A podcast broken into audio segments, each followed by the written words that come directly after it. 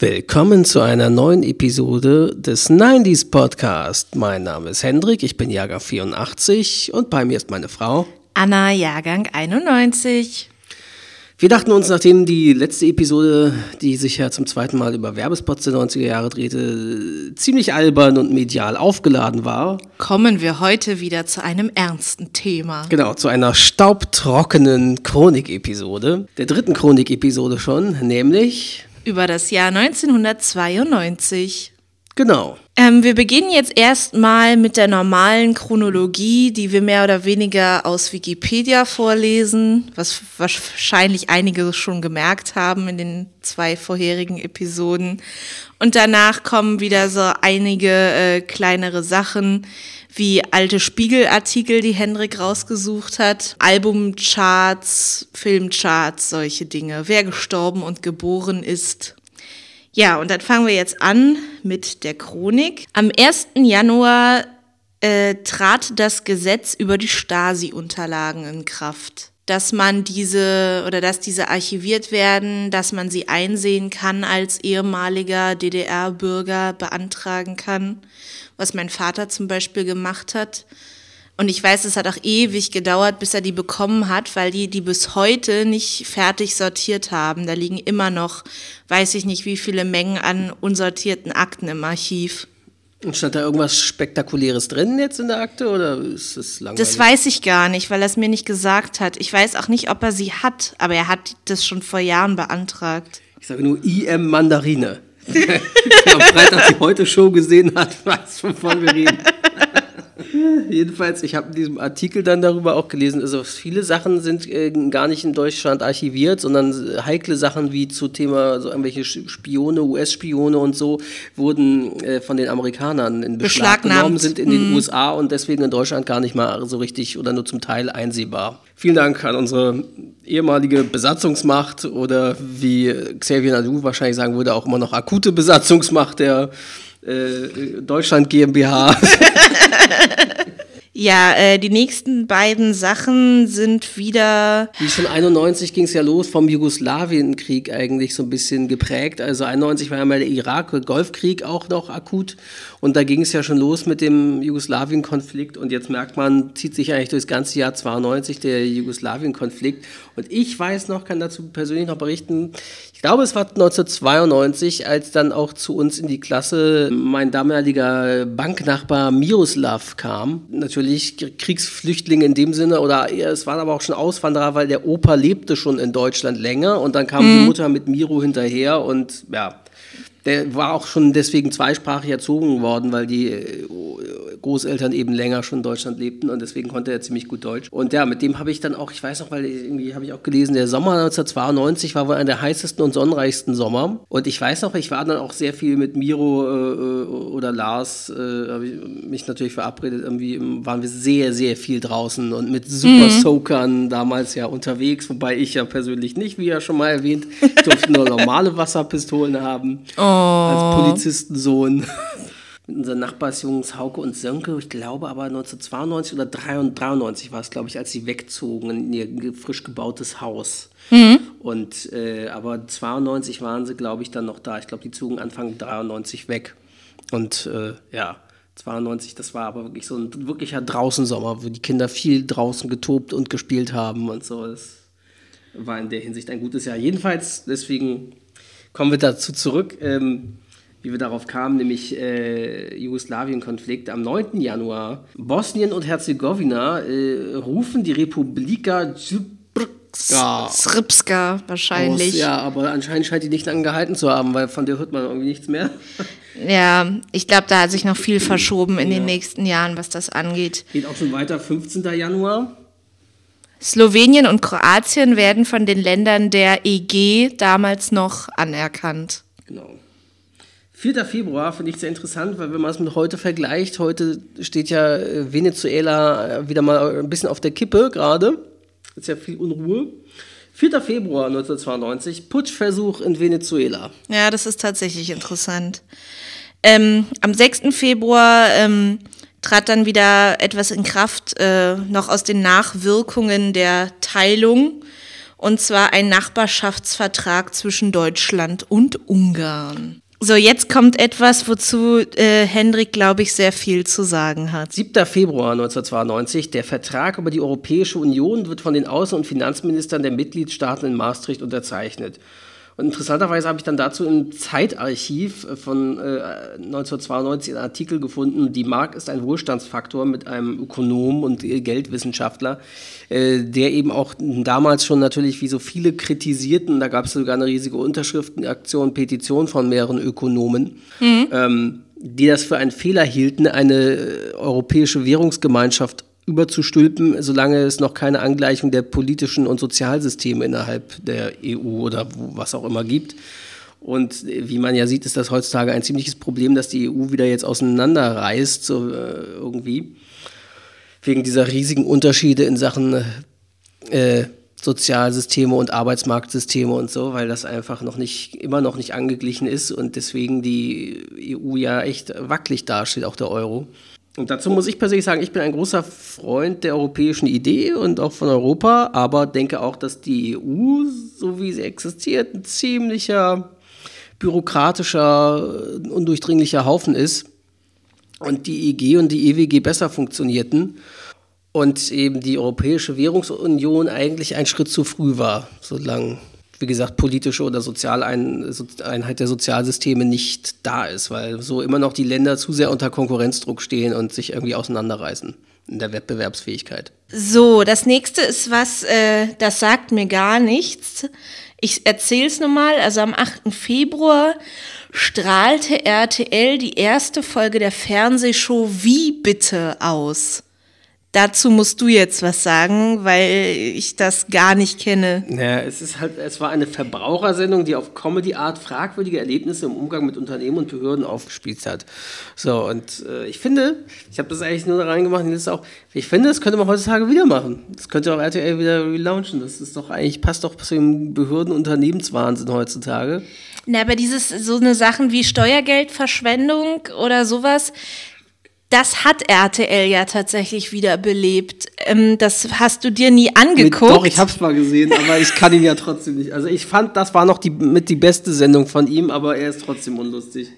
Ja, das sehe ich ja anders, aber ich weiß nicht, ob man, obwohl auch viele Urberliner mögen ihn nicht, also ist das auch nicht das Problem. Wir reden übrigens von Mario Barth, für alle, die das nicht erkannt haben. Kennst du? Kennst du? Kennst du? Für mich ist das äh, Unterschichtenhumor, wie Harald Schmidt sagen würde. Halt die Klappe. ähm, das nächste Ereignis hat mal wieder mit dem äh, Krieg in Jugoslawien zu tun.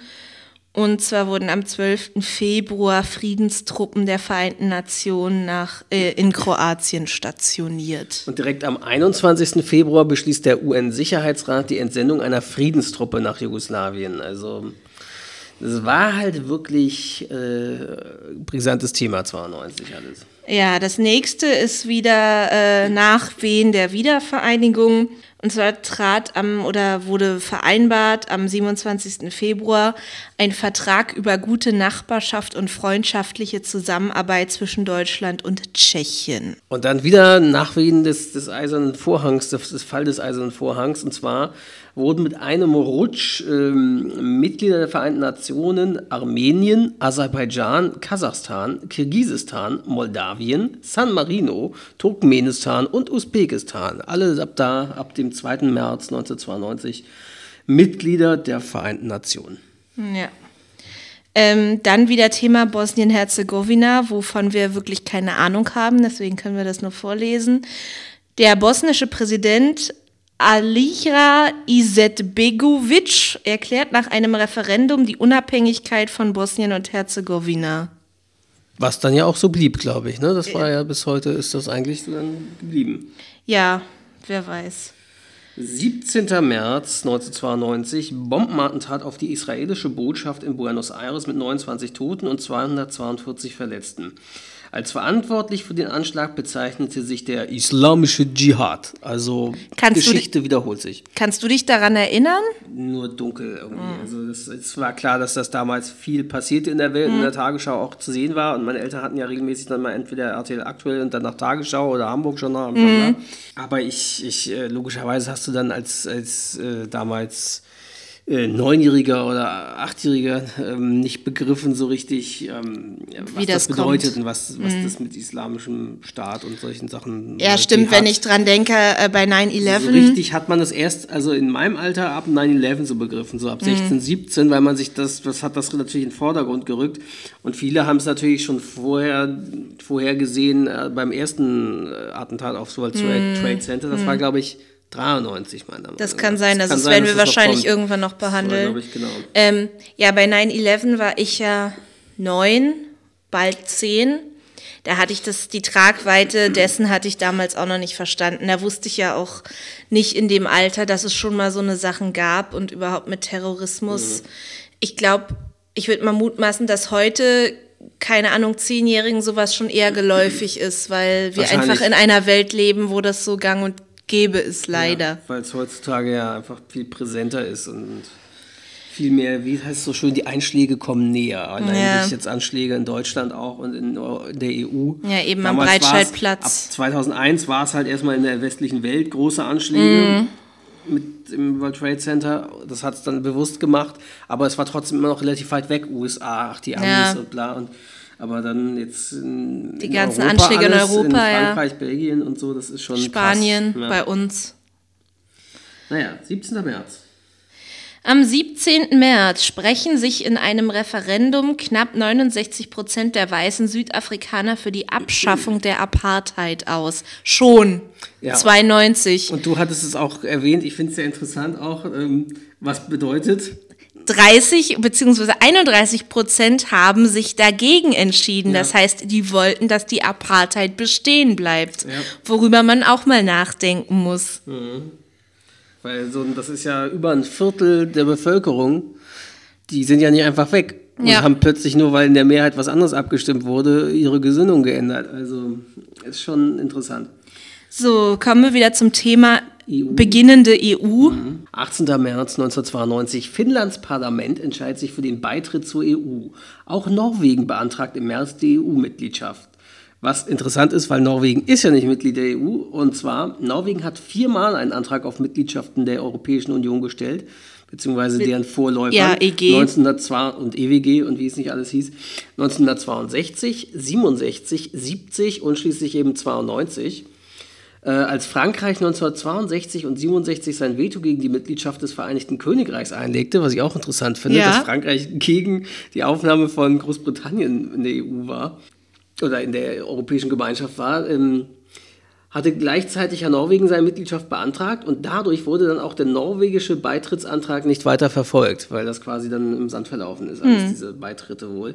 Und die norwegischen Wähler haben dann daraufhin einen EU-Beitritt ihres Landes in den Jahren 72 und 94 jeweils knapp durch Volksabstimmung abgelehnt, weshalb die Regierung des Landes stets im letzten Moment die Rücknahme des Antrags äh, bei bereits vollständig ausgehandelten Beitrittsvertrag äh, zurückziehen musste. Ja, krass. krass, also. Weil ich hatte, hatte, ich hatte mich noch gefragt, als ich das durchgelesen habe, das hast du dann recherchiert, wie Ja. du gerade offensichtlich, äh, warum Norwegen denn da nicht in die EU gekommen ist, wenn sie es beantragt haben. Aber klar, die nordeuropäischen Länder, Norwegen, Schweden, Dänemark, die lassen alle immer ihre Völker abstimmen über sowas wie EU-Beitritt beziehungsweise auch Währungsreform, äh, Reform, weswegen ja auch Schweden, Dänemark etc. alle keinen Euro haben, weil sich dort das Volk für Beibehaltung der Krone entschieden hat. Ja, auf jeden Fall interessant, so dass also Norwegen hätte auch Mitglied sein können, aber ähm, ist ja auch in der Freihandelszone inzwischen, glaube ich, aber ist Ja, ja, die sind in mehreren ja. EU-Zonen Ja, ich glaube, die haben dabei. eigentlich quasi fast gleiches Recht wie in der EU, dürfen nur nicht abstimmen und äh, dürfen aber so handeln, aber müssen mehr zahlen. So. Genau, und in Schengen sind sie nicht drin. 18. März 1992. Microsoft bringt Windows 3 3.1 auf den Markt, woran ich Juhu! mich sehr gut erinnere.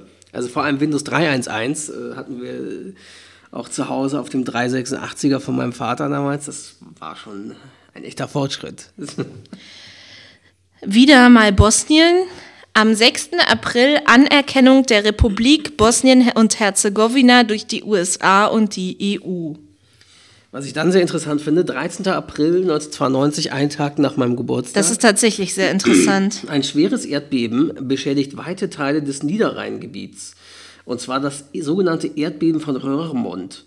Am 13. April 1992 erschütterte um 3.20 Uhr die Niederlande und Deutschland. Das Beben hatte eine Stärke von 5,9 auf der Richterskala und war das stärkste Erdbeben in der Region seit dem Dürener Beben von 1756. Das Epizentrum lag vier Kilometer südwestlich von Roermond. Das Hypozentrum des Bebens befand sich in 18 Kilometer Tiefe. Es dauerte 15 Sekunden, davon ca. 12 Sekunden mit spürbarer Stärke. Allein in Nordrhein-Westfalen wurden 30 Menschen verletzt zumeist auch äh, durch herabfallende Dachziegel. Es kam zu erheblichen Sachschäden an Gebäuden, zum Beispiel auch am Kölner Dom, der Kölner Kirche St. Theodor und am Aachener Dom. Entlang der Maßen der Ruhr entstanden lange Spalten und Erdrutsche und an einigen Stellen traten Sandfontänen aus. Das Erdbeben war noch in Berlin, Mailand und London zu spüren. Die stärksten Schäden auf deutscher Seite entstanden in der Umgebung der Stadt Heinsberg. In den Niederlanden griff das Schadensgebiet noch mehrere Kilometer über Rörmond äh, nach Nordwesten aus. Insgesamt wurde der in Deutschland entstandene Schaden auf über 150 Millionen Mark beziffert. In den Niederlanden wurde ein Schaden von 170 Millionen Gulden angegeben. Dem Erdbeben, das sich ohne Vorbeben ereignete, folgten in den nächsten Wochen mehr als 150 Nachbeben. Das ist tatsächlich das ist sehr interessant. Das, das, hat man überhaupt nicht auf dem Radar, dass sowas in Deutschland passieren ist kann. Ist da eine tektonische Platte? Muss ja sein, es oder? Wie? Hieß, es gibt, gab doch auch nicht umsonst auf, glaube RTL oder seit eins mal so einen Katastrophenfilm Anfang der 2000er oder Ende der 90er, Vulkanausbruch in der Eifel.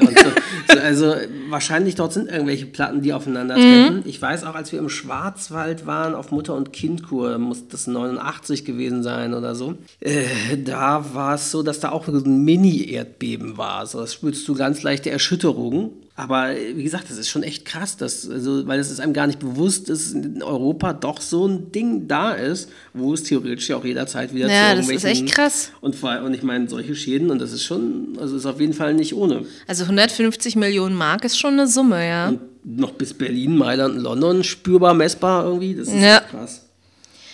So, das ist jetzt nicht sehr interessant. Wir lesen es trotzdem mal vor. Am 20. April fand im Wembley Stadion das Freddie Mercury Tribute Concert for AIDS Awareness statt.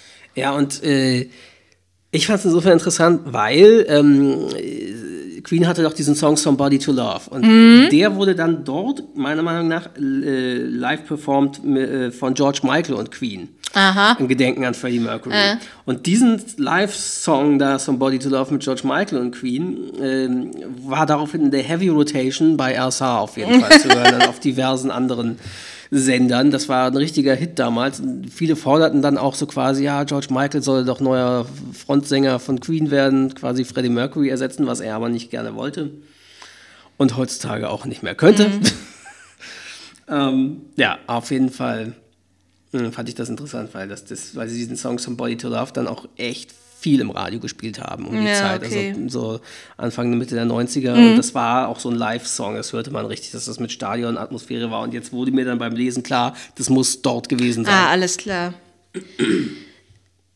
Am 27. April, und das finde ich jetzt auch sehr interessant, Serbien und Montenegro gründen die Bundesrepublik Jugoslawien, die erst 1996 von den EG-Staaten anerkannt wird. Aber die gibt es doch nicht mehr. Nee, nee, Jugoslawien gibt es nicht mehr. Wieder auseinandergebrochen Serbien und Montenegro haben sich ja auch wieder geteilt. Aber Bundesrepublik, also ein komisches System anscheinend. Das ist merkwürdig und es scheint ja auch nicht gehalten zu haben. Nee. Ist dann wohl wieder auseinandergebrochen, ne? Jetzt kommt eine Sache, da denkt man, ach ja, kann auch eine Meldung von heute sein. Ja. Am 29. April in Los Angeles kommt es zu gewalttätigen Rassenunruhen, die sechs Tage anhalten und über 50 Menschen das Leben kosten. Die gewalttätigen Unruhen in Los Angeles begannen am 29. April 92, als vier Polizisten, die in der kalifornischen Metropole Los Angeles der Misshandlung des Afroamerikaners Rodney King beschuldigt worden waren, von einem Gericht freigesprochen wurden. Die daraus vor allem in der afroamerikanischen Bevölkerungsgruppe resultierende Empörung löste in Teilen von Los Angeles für einige Tage einen Gewaltausbruch mit bürgerkriegsähnlichen Zuständen aus.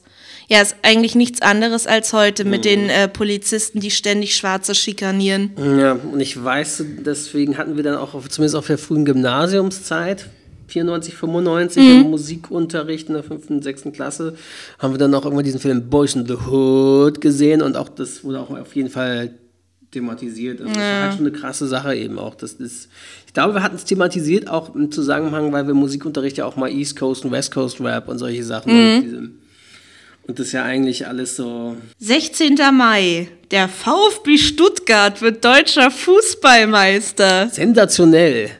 Und danach glaube ich nur noch 2007. Ja, du hattest das und nachgeguckt. dann nie wieder. Und ich glaube auch davor nie. Äh, Das weiß zuvor. ich nicht, aber ja. Auf jeden Fall krass.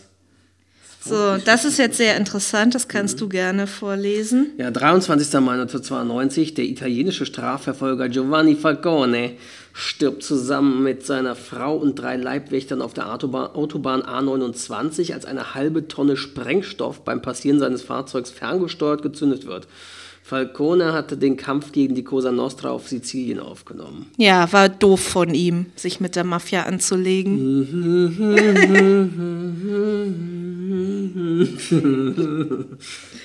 Ähm, ja, Ja, muss man nichts weiter zu sagen. Ne? Dänemark, 2. Juni. Die Wähler lehnen in einer Volksabstimmung die Umwandlung der EG in eine politische Union mit einheitlicher Währung. Aber siehste, sage ich ja. Da haben sie einen Euro abgelehnt, genau. Genau. Schon damals, ja. 1. Juli 1992, das Mobilfunknetz D-Netz geht in Deutschland in Betrieb. Also das Netz, das Hooray. heute die Telekom nutzt, das Mobilfunknetz.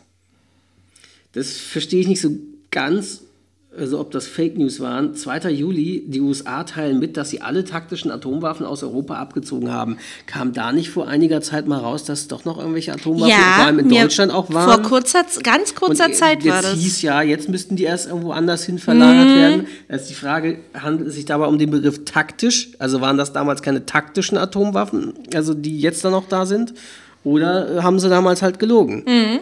Also das ist auch wieder interessant. So, der nächste, der sich mit der Mafia angelegt hat, 19. Juli. Der italienische Richter Paolo Borsellino, ein engagierter Kämpfer gegen die Mafia, stirbt bei der Explosion einer Autobombe in Palermo.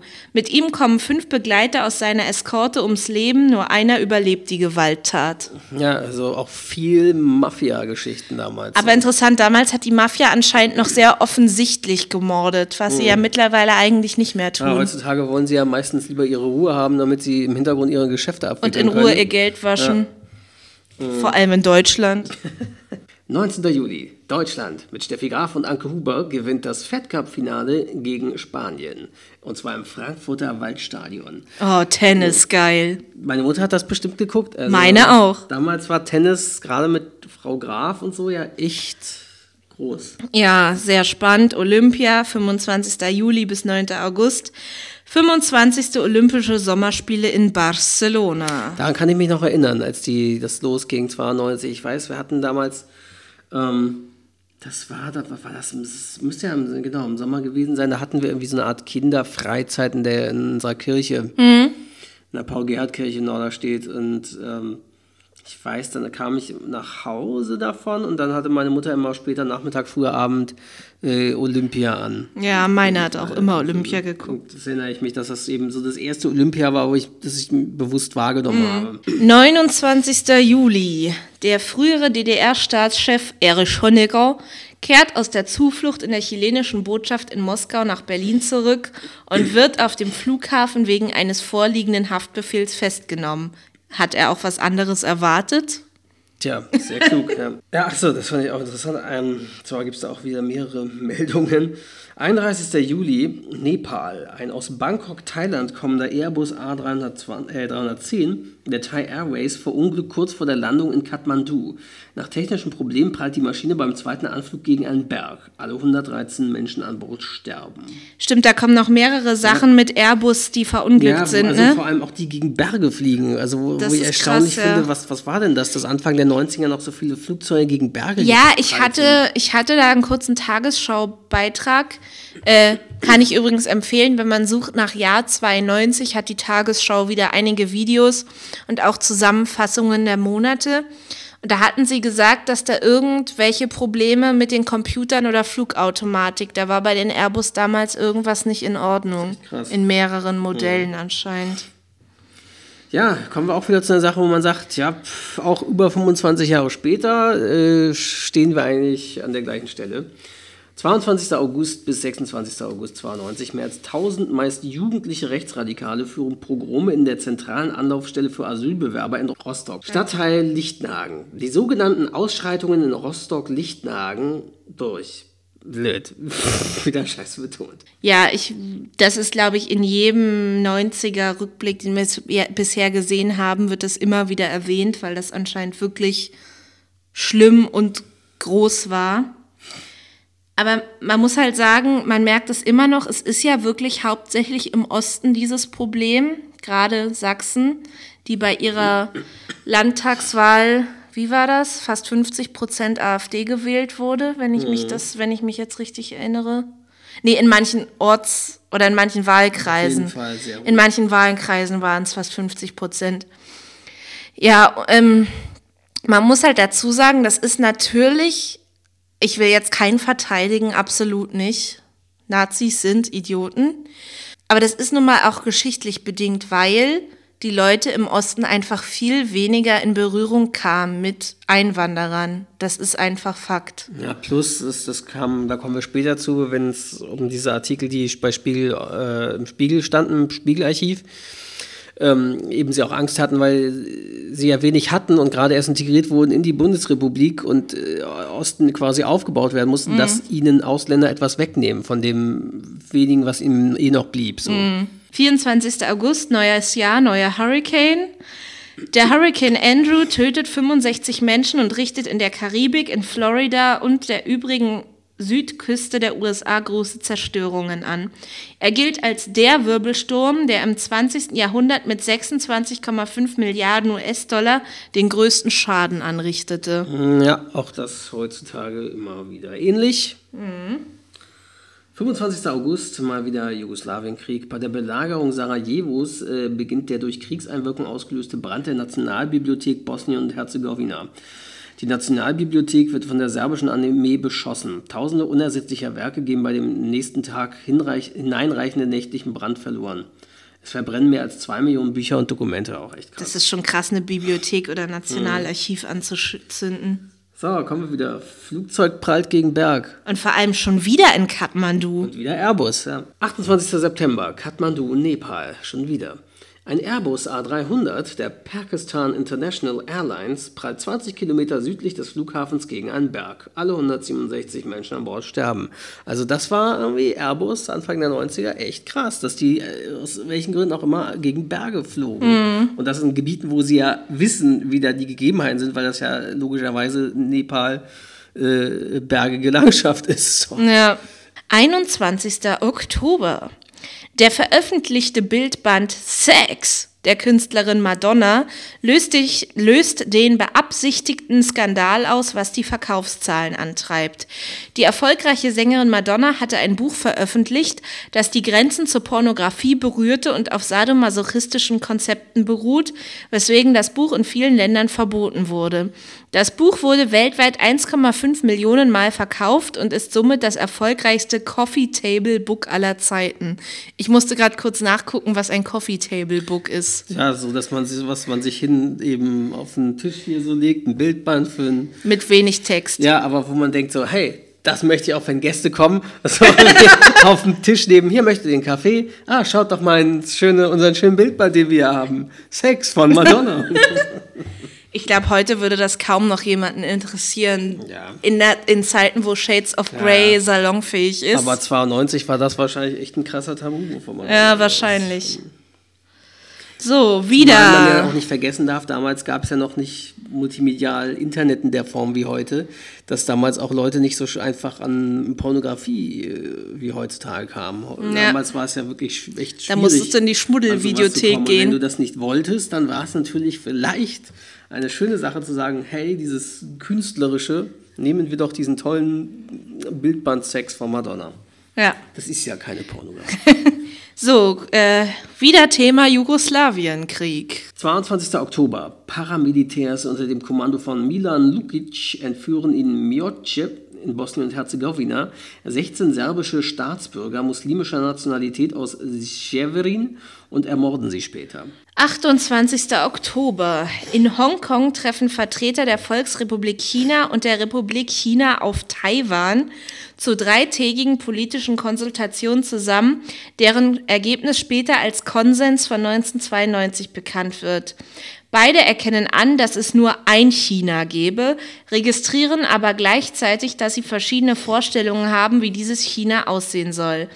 Dies bedeutet, dass Taiwan als verbliebenes Hoheitsgebiet der Republik China zu dem einen China gehört und auf eine einseitige Unabhängigkeitserklärung verzichtet. Auch heute immer noch eigentlich. Ich weiß gar nicht, Thema. ich weiß gar nicht, wie das ist. Ist Taiwan ein komplett unabhängiger Staat oder nicht? Aber an sich äh, zählt er schon als Staat. Ja, Taiwan steht ist als Staat, aber irgendwie versucht China das ja unter seiner Fuchtel zu halten, so halb. Ja. Aber ist ja trotzdem irgendwie äh, unabhängig. Und Taiwan gilt ja auch eher als westlich orientiert und Ja, so und mehr ja, Konsum. definitiv. Ja. so. Hoffnung. Genau, 3. November 1992. Bill Clinton wird zum 42. Präsidenten der USA gewählt. Und das war ja schon eine wichtige Sache, weil Bill Clinton prägte ja sehr äh, die Politik der 90er Jahre auf jeden Fall. In, äh, auch nicht nur in der USA, auch mit auf der ganzen Welt zusammen mit Tony Blair und Gerhard Schröder. Sozusagen das neoliberale Trio. Ja, aber eben, wenn man das mal mit heute vergleicht, war Bill Clinton auf jeden Fall ein sehr guter Präsident in der Hinsicht dann Ja. der Ja. auf jeden Fall viel getan hat und, und auch gemäßigt und eben nicht, äh, ja, Ja. Bush oder Trump. Ja, er löste einen Bush ab und wurde acht Jahre später von einem Bush wieder abgelöst. Genau. Ja, dann geht's wieder los. Wieder rechter, rechte Gewalt. 23. November bei einem Brandanschlag in Mölln, Schleswig-Holstein, sterben zwei türkische Frauen und ein zehnjähriges Mädchen. Das hatten wir auch irgendwie gesehen in dieser 91er-Doku, die wir vor einiger Ja. Zeit im WDR gesehen hatten. Da haben sie es auch groß thematisiert, weil das wohl eine krasse Sache war. auch. Mhm. Ja. Kann ich mich persönlich nur noch sehr dunkel erinnern. Dabei ja war das von euch gar nicht war, weit weg war, ja. Naja, trotzdem hat man das als Kind natürlich als Achtjähriger nicht so sehr wahrgenommen. Man wusste, was Neonazis sind und so, aber hat jetzt nicht im Detail. Also. Ja. So, 27. November, wie schon Anfang des Jahres 92, mal wieder Putschversuch in Venezuela. Also die haben wirklich regelmäßig geputscht dort, zweimal im Jahr sozusagen. Äh, Stelle ich mir so ein bisschen vor, gerade wie äh, in Tropico, in dem Computerspiel Tropico mit El Presidente, dass da einfach regelmäßig mal geputscht wird. So, ne? Ja, man kann es immer In versuchen. einer schönen Bananenrepublik. So, und letzter Punkt aus der Chronik. 6. Dezember. Die Schweiz lehnt in einer Volksabstimmung den Beitritt zum EWR, Europäischer Wirtschaftsraum, knapp ab. Ist das aber heute nicht anders? Sie haben doch ziemlich viele, handeln noch viel Und mit das Europa, weiß ich oder? nicht, wie aber das vielleicht ist. sind sie offiziell nicht im europäischen Wirtschaftsraum, weil da müssten sie wohl wieder sehr viel zahlen. Mhm. Dann haben wir ja wieder hier ein paar ähm, nette Auflistungen. Oh, man sieht, Eurodance war der hotte, hotte Shit. Ja. Single-Jahrescharts waren Platz 10. Connie Francis mit Jive Connie. Sag ich habe keine der- Ahnung, okay, wer ich das wollte ist grad oder was fragen. das für ein Song ist. Ja, Nummer 9 kenne ich auch. Guns N' Roses, Knocking on Heaven's Door. Knocking on heaven's door. Platz 8, auch typische 90er-Musik, haben wir auch in unserer One-Hit-Wonder-Kategorie äh, erwähnt, in unserer One-Hit-Wonder-Episode, obwohl wir da von einem Zuhörer dann korrigiert wurden, dass Right Side Fat nicht wirklich One-Hit-Wonder war, weil die danach noch irgendwie Anfang der 2000er doch noch mal was hatten, was ich aber nicht wahrgenommen habe. Jedenfalls damals Platz 8 der deutschen Singles-Charts von 1992, Right Side Fred mit Don't Talk, Just Kiss. Platz 7 sagt mir leider auch nichts. Äh, und zwar von W, Please Don't Go.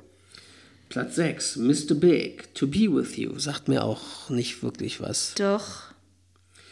Platz 5, sagt mir auf jeden Fall was, Erasure mit ABBA-esque. Das kenne ich auch Na, nicht. da haben sie einfach ABBA-Songs. Ja, äh, ist schon klar. Aber wird ja gern mal genommen und gecovert. so Pop- Von Madonna Dance, ja Plop- zum Beispiel Gedöns, auch. Genau. Ja, Platz 4 kenne ich aber. Inner Circle Sweat. Alalalalong. Alalalalong. Long, long, long, long. Come on. Platz 3, U96 mit Das Boot. Oh, furchtbar. Also der Film ist ja großartig, auch die Filmmusik von Klaus Daulinger Mhm. ist großartig, aber was daraus U96 gemacht hat mit, wir haben uns das letztes Mal angehört in dem Originalsong, der wurde später ja nochmal geremixed, aber auch schon der Originalsong war Schwachsinn, weil da musste man dem deutschen Volk anscheinend noch erklären, was Techno ist, denn es wurde mehrmals im Song erwähnt, Techno, Techno, One, Two, Three, Techno. Mm, ja, okay. Dann Platz 2. Dr. Alban. It's, my life. Stop the rhythm, stop the rhythm. It's my life. So, und Platz 1. Rhythm is a dancer. Snap. Genau. Prism is a dancer. Ja, genau. Die Album-Jahrescharts waren eigentlich doch viel Bekanntes dabei. Platz 10 finde ich ja geil. aber das kaufen wirklich viele Leute. Sie geben es nicht zu, aber das gibt's immer noch, oder? Na ich klar, glaube schon. Wahrscheinlich heutzutage Nummer 50, 500 oder was auch immer. Kuschelrock Nummer 5 auf Platz 10. Genau, Platz 9. Guns N' Roses mit Use Your Illusion. Part 1 anscheinend. Platz 8. Denn anscheinend, oh ja, Part 1 tatsächlich gesplittet. Ja. Platz 8. Queen. Greatest Hits 2. Klar, nach dem Tode verkauft sich das wie geschnitten Brot von Freddie Mercury. Platz 7.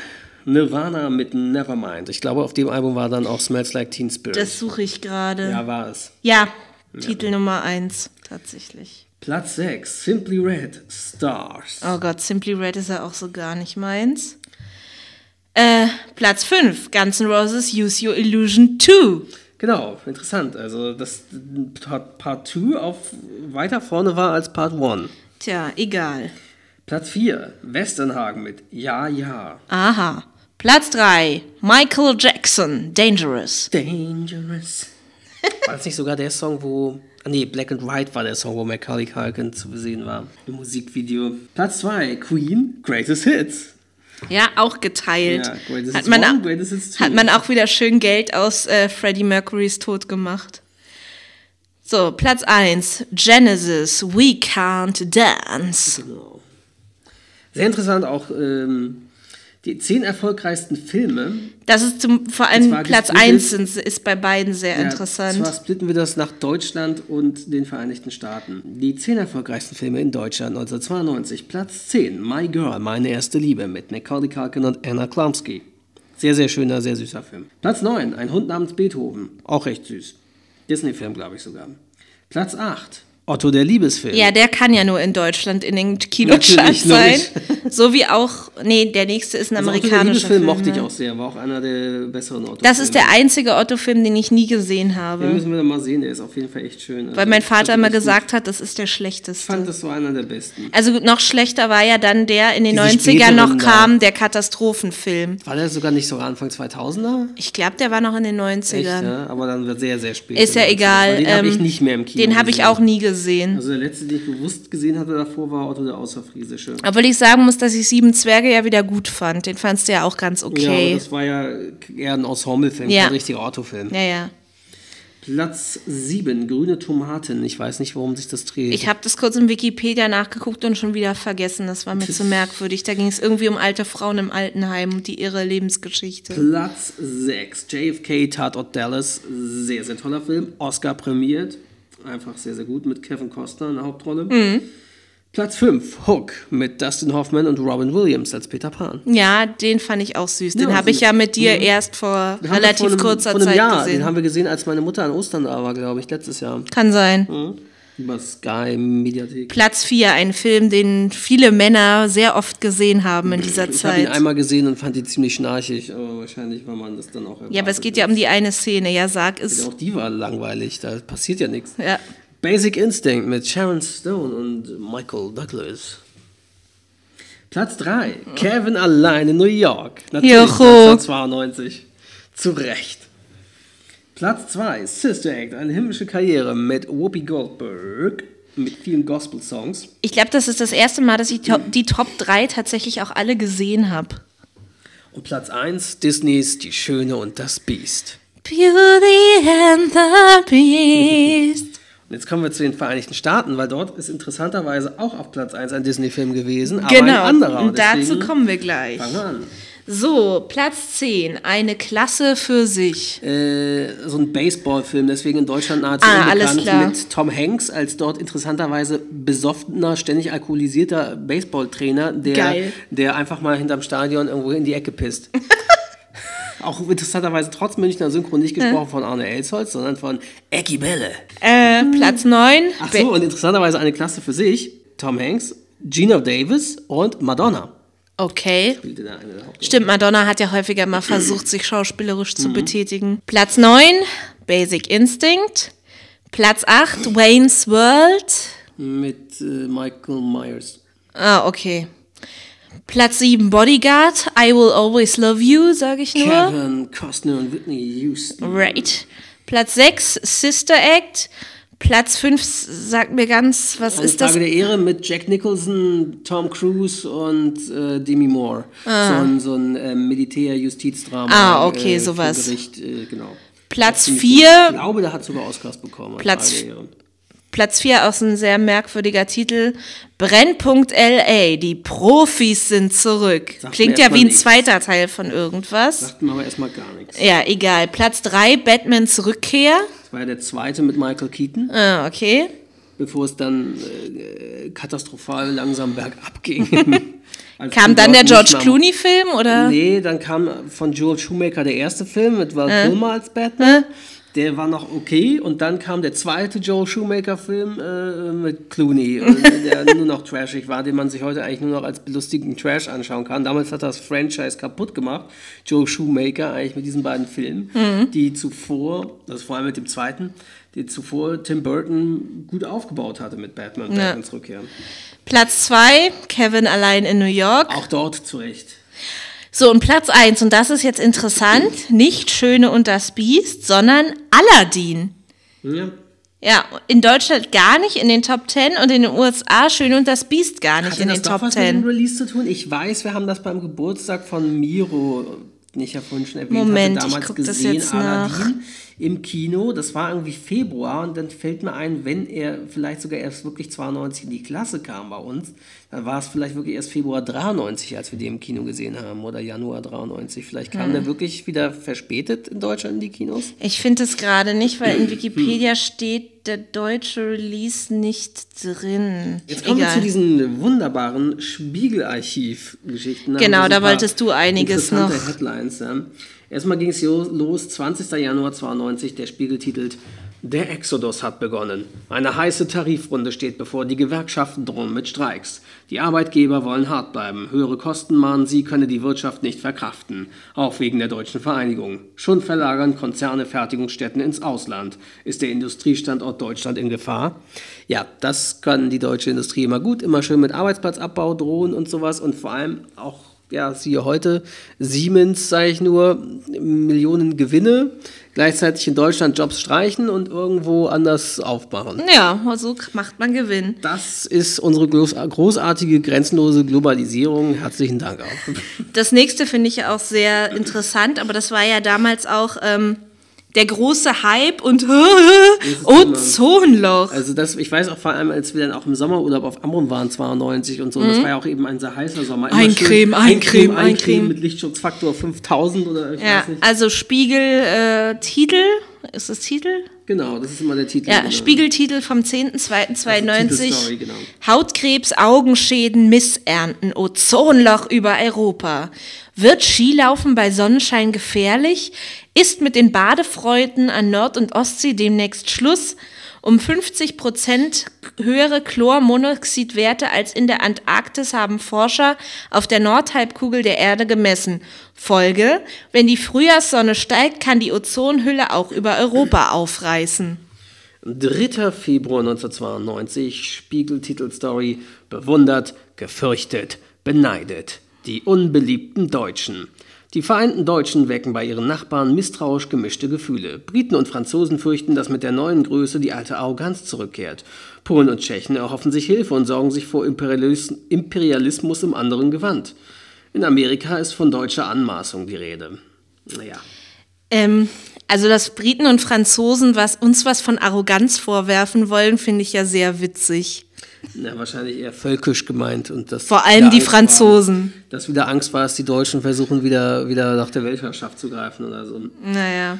24. Februar 92, Titelstory im Spiegel, dreckiges Geld, saubere Helfer. Die Millionen kommen in Koffern per Kurier oder strömen über Konten von Scheimfirmen ins Land. Überseeische Verbrecherkartelle, so die Erkenntnis der Fahnder, waschen ihr schmutziges Geld aus Drogendeals mehr und mehr in Deutschland. Die Banken spielen mit. Bonn kann sich nicht zu harten Aktionen entschließen. Ja, dazu muss man auch nichts sagen. Ein Land, das immer noch kein Anti-Mafia-Gesetz entworfen hat und dadurch so viele, vor allem auch die italienische Mafia hier ihr Geld wäscht in Deutschland. Ja, Das nächste ist auch, wo ich sage, Ich sage nur Gigabit-Zeitalter und Frau Merkel macht zum 50. Mal gefühlt im Koalitionsvertrag, dass Deutschland endlich Breitbandausbau flächendeckend bekommen soll. Ja, ähm, 9. Februar, äh, 9. März 1992, Mikroelektronik. Europa verpasst den Anschluss. Im Jahr 2000 sehen wir uns wieder. Die deutsche Industrie ist alarmiert. Europa könnte wirtschaftlich schon bald auf den Status einer japanischen Kolonie herabsinken. Die Japaner haben in der entscheidenden Zukunftsindustrie der Chipproduktion einen gewaltigen Vorsprung herausgearbeitet. Wird Europa zur drittklassigen Industrieregion? Ja. Ja, weil bis heute ist, äh, hat Asien und USA große Chip- und Innovation, Computerinnovation und Deutschland quasi null. Ja, und das Einzige, was Deutschland noch hat und bald nicht mehr haben wird, ist die Autoproduktion, weil sie auch Genau. da den Anschluss verpasst haben. Genau. Also freuen wir uns schon. Dann heißt es mal wieder von den Politikern, deutsches Volk, ihr müsst den Gürtel leider mal wieder, noch immer, schon wieder, noch ein wenig enger schnallen. So, äh, der nächste Titel ist auch wieder was, was auch von heute sein kann. Asyl, die Politiker versagen. Sie kommen, ob wir wollen oder nicht.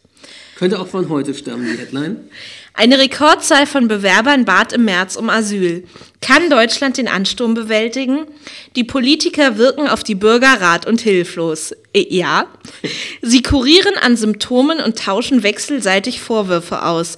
Nötig wäre das ehrliche Bekenntnis, dass Deutschland Einwanderungsland ist. Angst hat die Deutschen gepackt. Angst vor dem Fremden, Angst um den Arbeitsplatz und vor hohen Mieten. Angst vor Inflation oder Rezession, Angst auch vor der unvermeidlichen Einsicht, dass die Insel des Wohlstands, auf der sie leben, nicht mehr lange zu halten ist. Die Wohlstandsfestung wird belagert. Den Schaden haben alle gemeinsam. Politikverdrossenheit, mhm.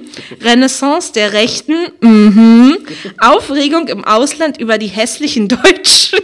Sobald, wie in Hoyerswerda im letzten Herbst, wild gewordene Fremdenhasser Jagd auf Asylanten machen oder wie in Hünxe Wohnheime anstecken. Nach Umfragen der Mannheimer Forschungsgruppe Wahlen traut eine überwältigende Mehrheit der Deutschen keiner der Parteien mehr eine Lösung zu. Mhm.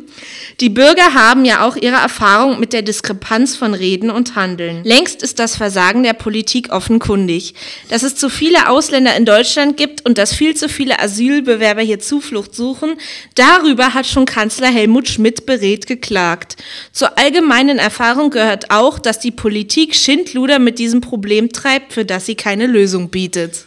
Tja, dieser Artikel hätte bis auf ein paar Namensänderungen und sowas äh, auch eigentlich. Äh, Kann von heute, wieder veröffentlicht Das werden. Also eigentlich traurig. Wir haben 25 Jahre später, ein Vierteljahrhundert später und die Probleme, vor denen wir stehen, sind quasi genau die gleichen oder selben ja eigentlich wie vorher oder beziehungsweise darauf aufbauend. Und es hat sich nichts geändert. Ein halbes, ein Vierteljahrhundert später hat sich nichts geändert. Ja, auch nicht besser, oder? Abitur, Prüfung ohne Wert, in der Masse erstickt. Genau. 1.6.92. Jeder dritte Schüler macht heute Abitur. Gymnasien und Gesamtschulen versinken im Chaos, die Hochschulen sind überfüllt. Drastisch gesunkene Anforderungen, behaupten Kritiker, haben die Reifeprüfung entwertet. Ist das Elitezeugnis einst Garantierschein für Aufstieg und Anerkennung nur noch ein nutzloses Papier? Tatsächlich auch immer noch eine berechtigte Frage. Ich weiß natürlich nicht, wie heute die Masse ist, ob immer noch 33 Prozent der Schüler Abi machen. Ich würde aber behaupten, dass es vielleicht sogar mehr sind.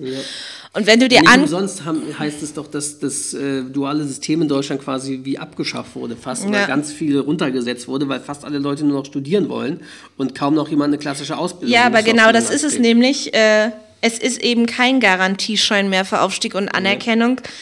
Wenn du dir überlegst, wie viele Akademiker oder auch Menschen, die jung fertig studiert sind, keinen Job finden Ja, oder, oder einen prekäre- sehr schlecht bezahlten ja, Job prekäre, finden. befristete Jobs, Kettenverträge, ja, das ist eigentlich immer noch ein großes Problem. 19, äh, 31.08.1992, da sind wir schon wieder mit einem Ding, was man heute auch wieder äh, schreiben könnte.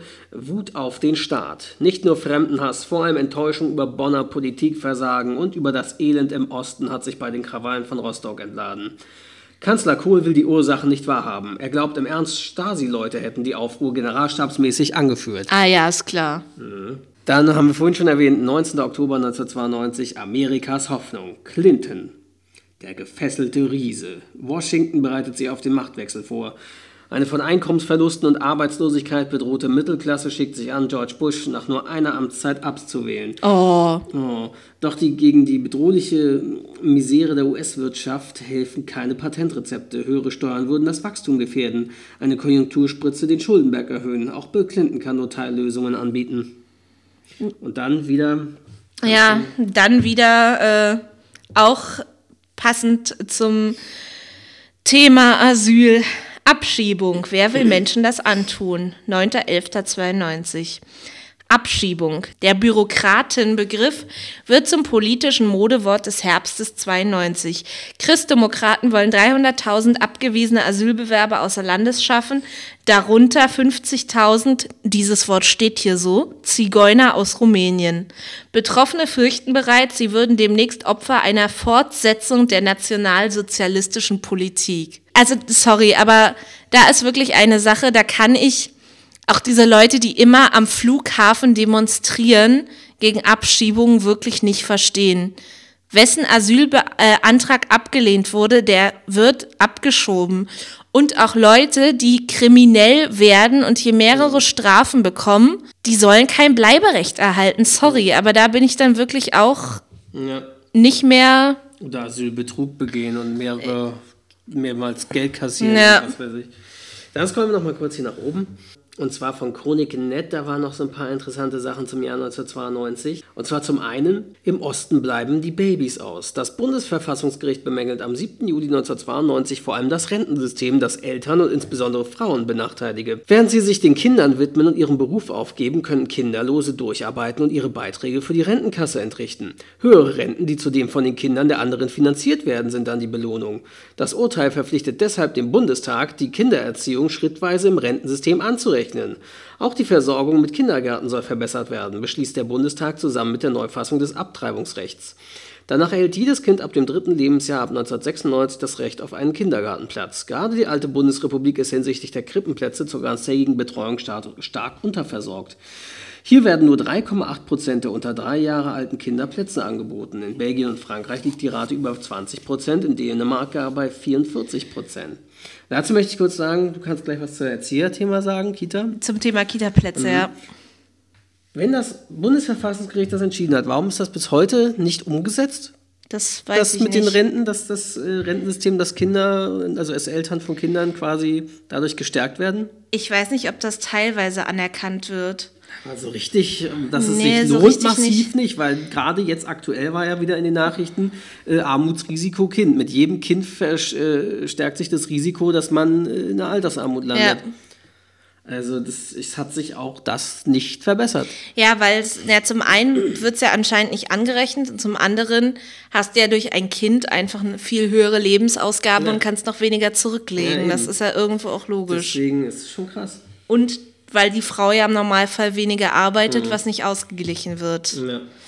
Ja, ähm, ja, Thema äh, hier mit den Krippenplätzen. Ja, ist logisch. Im Westen ist auch immer noch ein Problem in den ehemaligen äh, westalten Bundesländern, weil einfach, und das war ja auch bei dir so, da die Kinder erst mit drei Jahren in die Kita gegangen sind. Die mussten sauber sein, die mussten das und das und das können und sie sind erst mit drei in die Kita gekommen. Wohingegen im Osten manchmal direkt nach acht Wochen Mutterschutz gearbeitet wurde und Krippen einfach notwendig waren, weil auch alle Frauen gearbeitet haben, zum Teil auch Vollzeit. Meine Mutter hat ihr bisheriges f- 40-jähriges äh, Berufsleben immer acht Stunden Vollzeit gearbeitet. Und es ist im, äh, in den alten Bundesländern immer noch Problem mit dem Krippenausbau. Es gibt immer noch viel zu wenig Krippenplätze. Gerade jetzt, äh, wo es diesen Rechtsanspruch ab einem Jahr gibt, seit einigen Jahren, ist das zu einem noch viel größeren Problem geworden. Und es ist heute einfach so, dass es sich kaum ein Mensch leisten kann, das Kind erst mit drei in die Kita zu geben. Weil diese komische Herdprämie, davon kann man ja auch nicht leben. Das ist so wenig. Da kann man, das kann man sich nur leisten, wenn man, keine Ahnung, schon ein Eigenheim besitzt und der Mann, weiß weiß ich, wie viel verdient, dass die Frau zu Hause bleiben kann. Aber auch dann hast du wieder ein Problem mit der Rente später. Also, es Ja. ist, also äh, bis heute, Vierteljahrhundert später wieder, wir haben immer noch keine Lösung für das Problem. Im Gegenteil, es hat sich nur noch mehr verschärft. Auch hier haben wir jetzt einen Artikel Politikverdrossenheit und Flucht in die Fernsehwelt. Dass dagegen in Deutschland häufig Welten klaffen zwischen Sonntagsreden und Wirklichkeit, zeigt sich bei den Armutsberichten verschiedener Organisationen. Sie alle sind sich in einem Punkt einig. Kinder sind das größte Armutsrisiko, obwohl Idee und Aufgabe der Familie so häufig beschworen werden. Dieser Unterschied zwischen Versprechungen und politischem Handeln führt geradewegs hin zum Wort des Jahres in Deutschland 1992, Politikverdrossenheit. So nimmt es kaum Wunder, wenn sich immer mehr Deutsche in die Scheinwelt des Privatfernsehens flüchten, immer mehr Stunden vor dem Flimmerkasten verbringen. Ja, auch hier, da haben wir es wieder. Armutsrisiko Kind. Und äh, was haben wir heute? Spiegel, gerade Ja. vor anderthalb Wochen oder zwei Wochen. Größte Armutsrisiko ist ein Kind. Und, äh, Ja, es und- hat sich nichts geändert Und bei, pa später. und bei Paaren geht das noch, aber gerade für Alleinerziehende ist das Risiko ja riesig groß. Hatte ich auch noch Ja, mal oder gesehen. Halt Leute, die eh schon prekär verdienen oder schlecht verdienen, Ja. dann, dann ist es ja noch schlimmer. Also es ist, wie man es dreht und wendet, es ist in den letzten 25 Jahren, im letzten Vierteljahrhundert nichts besser geworden. Muss man leider sagen. Ich bin eigentlich kein Pessimist, sondern Optimist, aber wenn man dieses Resümee zieht und mal in die Vergangenheit blickt, ist in einem Vierteljahrhundert nichts gelöst worden. Und es wird alles nur noch schlimmer. Freuen wir uns auf die Zukunft. Können wir bitte bei Kim Jong-un und Donald Trump beantragen, dass sie uns zurück in die Steinzeit bomben? Dann hat das Elend wenigstens ein Ende. Ja, äh, nochmal zum Thema Studium und Hochschulen. Universitäten rufen wieder Bildungskatastrophe aus. Viermal pro Woche gehen Essener Studenten vormittags ins Kino. Kein Höhepunkt des Filmschaffens steht auf dem Programm, sondern eine Vorlesung in ungewohntem Rahmen. 6000 Mark monatlich lässt sich die Universität den Saal kosten, um, den, um dem traditionellen Problem der Hochschulen zu Leibe zu rücken, der Überfüllung. Wie schon in den Vorjahren wird 1992 erneut die Bildungskatastrophe ausgerufen, als die Zahl der Studenten im Wintersemester alle Rekorde schlägt. Sie übertrifft mit 1,8 1,82 Millionen erstmals diejenige der Auszubildenden in den Betrieben und liegt um mehr als 100.000 über dem Vereinigungsjahr 1990. Allein in den alten Bundesländern streben gut 1,68 Millionen Studenten und Studentinnen in Richtung Diplom oder Doktorhut. 600.000 und damit 60 Prozent mehr als 1980. Ja, auch wieder krass. Eine Sache wollte ich hier noch ähm, zitieren, und zwar, der Urlaub ist den Deutschen heilig. Auch im Krisenjahr 1992 machen sich 44,7 Millionen Bundesbürger auf in die Berge oder an den Strand. Drei Millionen mehr als im Vorjahr. Sie lassen bei ihren Vergnügungen mit 58,2 Milliarden Mark gut 7 Milliarden Mark mehr im Ausland als 1991. Von Rezession also keine Spur. Doch Reisefieber grassiert in ganz Deutschland. 53,5 Prozent bzw. 51,5 Prozent der West- und Ostbürger verbringen ihre Ferien im Ausland. Die finanziellen Möglichkeiten zeigen dann doch die Unterschiede. Nur jeder dritte ostdeutsche Urlauber kann mehr als 800 Mark ausgeben, um neue Eindrücke zu sammeln und viel zu erleben, wie das Hauptreisemotiv der Neubürger lautet. Von den westdeutschen Reisenden hat dagegen fast jeder Zweite diese Summe in der Tasche. Auf Ausgaben von 1600 Mark und mehr kommen nur noch 6% der Ostdeutschen. Aber immerhin 18% der Westdeutschen. Mit ihrem Urlaub haben die Westdeutschen vor allem eines im Sinn, abschalten und ausspannen. So groß die Unterschiede bei Finanzen und Motiven auch sind, die hauptsächlichen Ziele im Ausland sind hier wieder dieselben. Österreich und Spanien. Oh, Österreich. Jeder vierte Ost- und fast jeder fünfte westdeutsche Erholungssuchende reist 1992 nach Wien und Salzburg oder in die Alpen. 13% zieht es nach Mallorca, an die Costa Brava oder nach Salamanca. Unterhalb dieser Spitzengruppe beginnen die Unterschiede. So liegt das Reiseland Italien mit 13 zu 7% den Wessis weit näher als den Ossis. Letztere fahren dagegen gerne in Gebiete, die ihnen auch zu DDR-Zeiten offen standen. Die Tschechoslowakei mit 12 und Ungarn mit 6%. Oh, schön an Balaton fahren. Auch unter den Inlandsreisenden bevorzugt zwar die Mehrheit dasselbe Ziel Bayern, das von jedem vierten Touristen aus Ost und West besucht wird, aber auch hier ist es danach mit den Ähnlichkeiten vorbei. Beim Bürger West folgen auf der Beliebtheitsskala die traditionellen Ferienländer Schleswig-Holstein mit 15% und Baden-Württemberg mit 13%. Fast jeder fünfte Neubürger mit Urlaubsziel Deutschland reist darauf weiterhin nach Mecklenburg-Vorpommern, 10% nach Thüringen. Was will man denn in Thüringen? Und klassisches Ferienland Baden-Württemberg finde ich auch interessant. Ja, tatsächlich. Ja, Schwarzwald oder sowas. so, okay. Ich glaube, da sind auch immer viele hingefahren.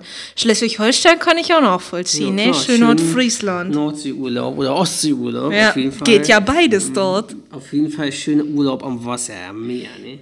Ich sag nur Schleswig-Holstein, das schönste Bundesland der Welt. Genau.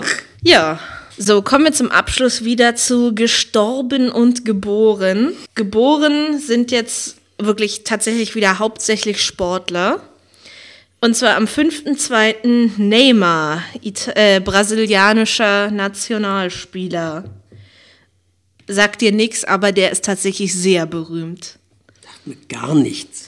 Äh, 5.2. sagt mir nichts, weil Wintersportlerin Karina Vogt, deutsche Skispieler, äh, Skispringerin, die in Sochi 2014 Gold gewann. 11.2. Taylor Lautner, Jacob aus Twilight, den ich furchtbar fehlbesetzt fand. Aber gut, dass ich Twilight mag, ist vielleicht auch nichts, was ich zugeben sollte. So, die nächsten drei, alles deutsche Nationalspieler. Erik Durm, Mario Götze und David Alaba, auch geboren.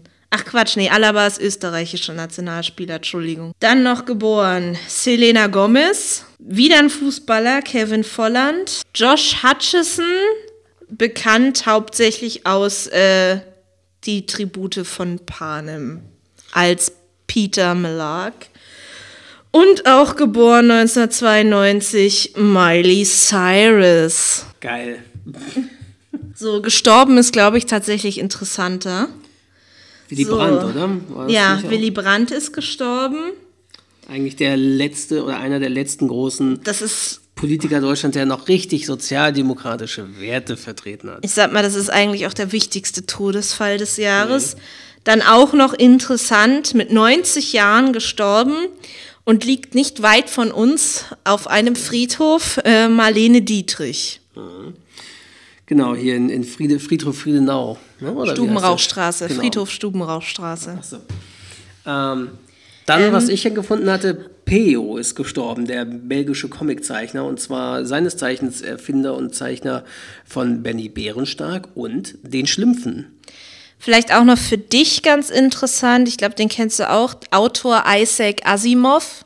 Na klar, ja. Genau, der sehr viel Science Fiction Der geschrieben diese hat. ganze äh, Robot-Trilogie. I, oder Robot, was, genau. Der so, auch der, ich glaube, Asimov hat sogar diese Robotergesetze formuliert, diese drei Stück. Oder Ah, das kann also, sein. Mhm. Ein Roboter darf niemals Menschen verletzen, ein Roboter muss immer Menschen helfen, oder, oder außer es steht Mhm. im Widerspruch zum ersten Gesetz und so weiter. Also das waren so diese Robotergesetze, die hat, glaube ich, Asimov quasi sich erdacht. Und bis heute grassieren die eigentlich immer noch, dass man, wenn man irgendwann dahin kommt, mit künstlicher Intelligenz, mit Robotik so weit zu paaren, dass das so funktionieren würde, dass man sowas irgendwie implementieren muss. Ja, alles klar. Okay, also der Rest ist jetzt nicht so extrem berühmt. Gut, damit haben wir diesmal wieder eine sehr staubtrockene, faktenbasierte, Und relativ kurze Folge. genau, Chronik-Episode, die dritte, genau. Und mal schauen, was wir beim nächsten Mal machen. Vielleicht Disney-Filme. oder Boybands, Girlgroups oder irgendwas. Mal gucken. Ja, Wir wir, haben auf jeden Fall mal. einiges, was wir noch wieder vorhaben. Genau. Ja, Bis dann bald. verabschieden wir uns und wir hören uns bald wieder. Genau. Tschüss. Tschüss.